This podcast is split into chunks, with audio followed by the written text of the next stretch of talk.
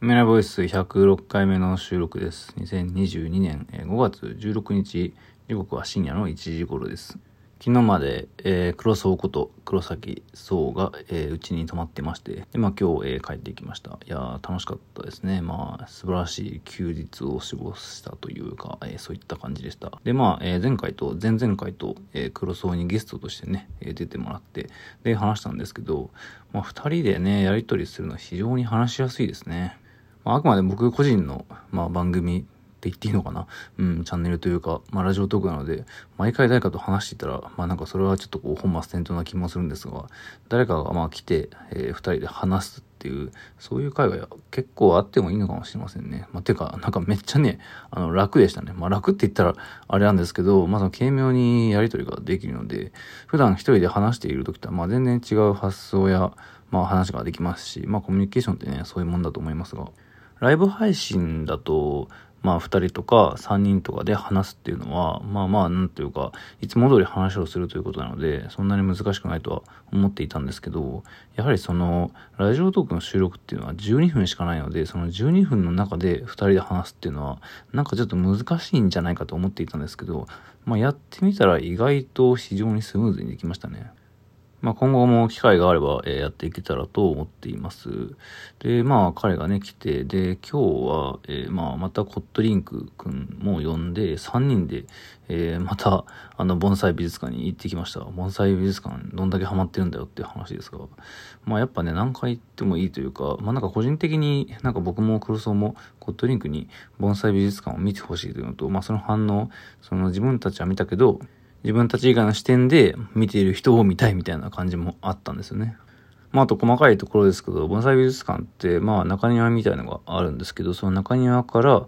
あのー、まあ、見るだけではなく、その中庭を上から見下ろす、まあ、ベランダというか、テラスというか、そういうところがありまして、で、あの、1回目行った時は、そこに行ってなかったんですよね。で、今日はそこから見てみて、まあ、それも非常に良かったんですよね。まあ、前回も、えー、黒沢と一緒に話しましたけど、盆栽っていうのは、まあ、ミニチュアの樹木というか、まあ、本来木っていうのは人間より大きくてね、まあ、下手したら家とかよりも大きな、非常にこう、まあ、存在感がある、まあ、生物なわけですけど、まあ、それのミニチュア版というか、本来人間よりも大きいものが、まあ、スケール感があの、まあ、ちょっと小さくなって、まあ、こう、ポータブルになっているのが盆栽なんですけど、まあ、そこでこう、スケール感がバグるというか、自分がまるで小人になったようにも、まあ、見えたりするんですよね。特に、あの、見上げて、あの、見るのと、見下げてみるのと、まあ、真正面から見るのと、その上下の移動を、まあ、視点を自分で変えたりすると、まあ、その感じが、まあ、如実で、まあ、特に下からですね、下から見ることによって、まあ、まるで体重をこう、見上げているような感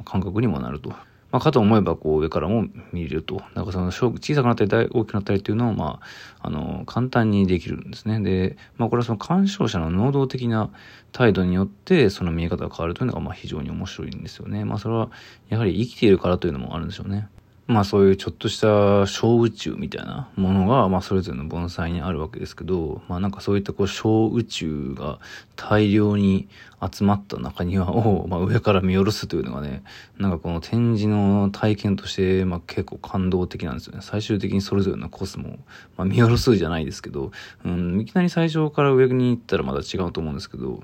まあそもそも盆栽美術館の、まあ、動線として最初に、なんでしょうね、こう、チュートリアルみたいなのがあるんですよね。まあ、チュートリアルって何かっていうと、その盆栽の見方みたいなのがまず書いてあるんですよ。その正面から、まあ、まず見るべきだと。で、まあ、後ろというよりかは、その、まあ、後ろとか横とかっていうよりかは、まあ、正面、そして、まあ、下からっていうと、また各名称ですね。なんか根っこの特殊な下に広がった形状が、なんか板根っていう、まあなんか、まるでこう大地のような、なんかそういったね、っていうのがあったりして、まあなんかそれほんでこれね、重力にこうなんか時間をこう浸した結果、まあ幹やこう根っこの部分がこうの伸びて、なんか開く、平たく盤面のようになってるんですよね。根っこが盤面のようになってる、そういった、まあその盤根だったっけな、そういった、まあ言い方があったりだとか、あとね、一番感動した表現っていうのが、表現というか名称っていうのが、陣ですね。陣とか、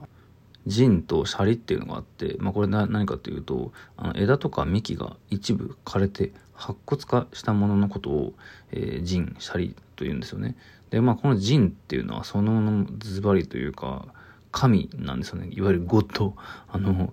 つまり枯れて骨になるとつまり死ぬと神になると盆栽の中に。でそれが、まあ、その腎の部分っていうのは、まあ、骨っていうぐらいですし白くなってるんですね。その白く細く伸びた形状というのが非常に美しくてですね、でまあ、全体が死ぬということもあんまあるのか分かりませんが、展示されているものは、まあ、盆栽のその実の部分が一部が、えー、生きていて、一部が死んでいるみたいなことがあったりして、まあ、あとその腎とシャリの違いもあったりするらしいんですけど、まあ、そういう細かいところはまあ、あんまり詳しくないので置いときますが、まあ、とにかくその腎のある部分っていうのが、なんかね、こう一見すると、まあ非常に現代的に見えるんですよね。オブジェっぽいというか、まあなんならキャラクターっぽいって思ったんですよね。僕とか、コットリンクとかの、まあ、感じだと、キャラクターのそのアホ毛のようになんか天に伸びているとか、まあ、あと、それこそ、なんかお嬢様の、なんていうんですか、縦紙のロールみたいにこうぐるぐる回ってるというか、ま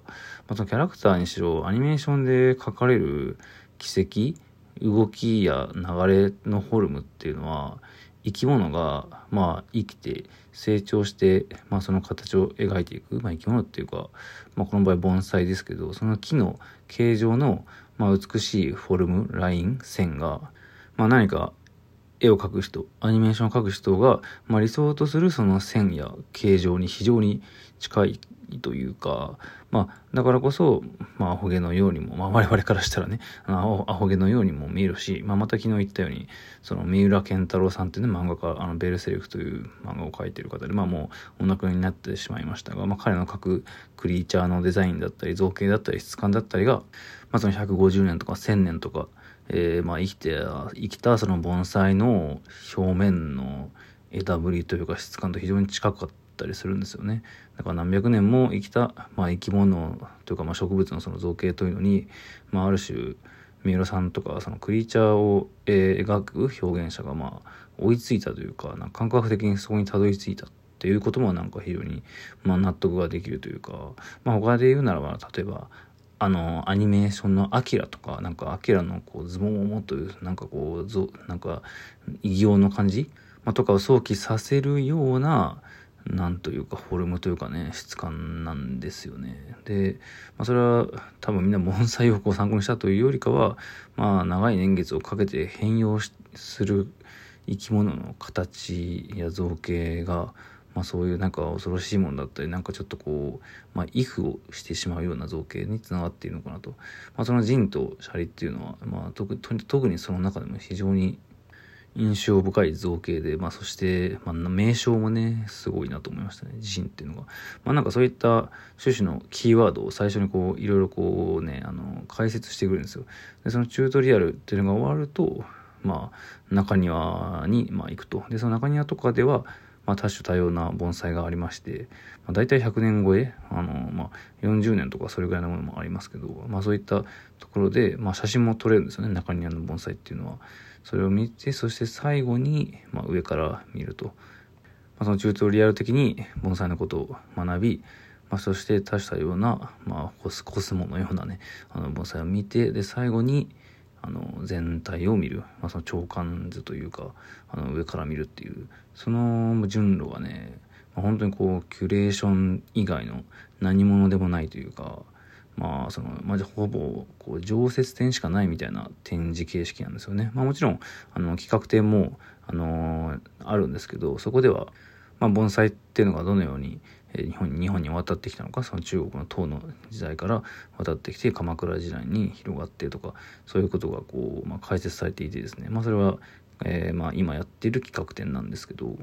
基本的にはその、まあ、中庭にたくさんある盆栽をみんな見て、まあ、めでるっていうことなんですよね盆栽美術館の、まあ、主目的というか。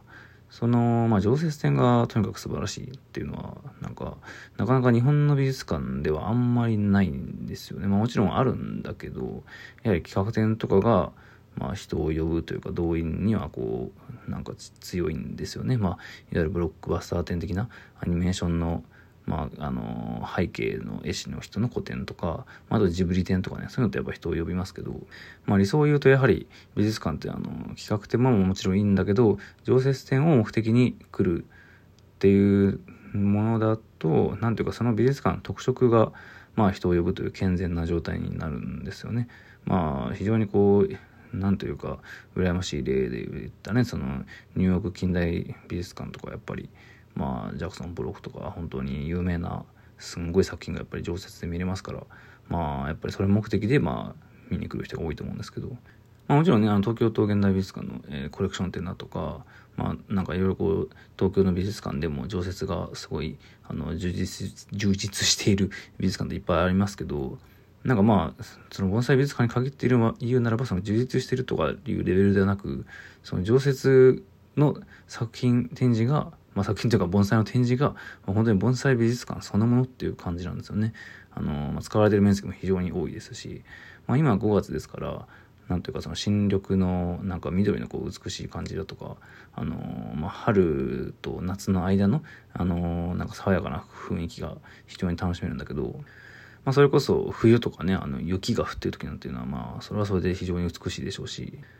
まあ、植物ですですから当然なんですけど、四季折々の、まあ、姿を楽しめるということでね、なんというかこれは、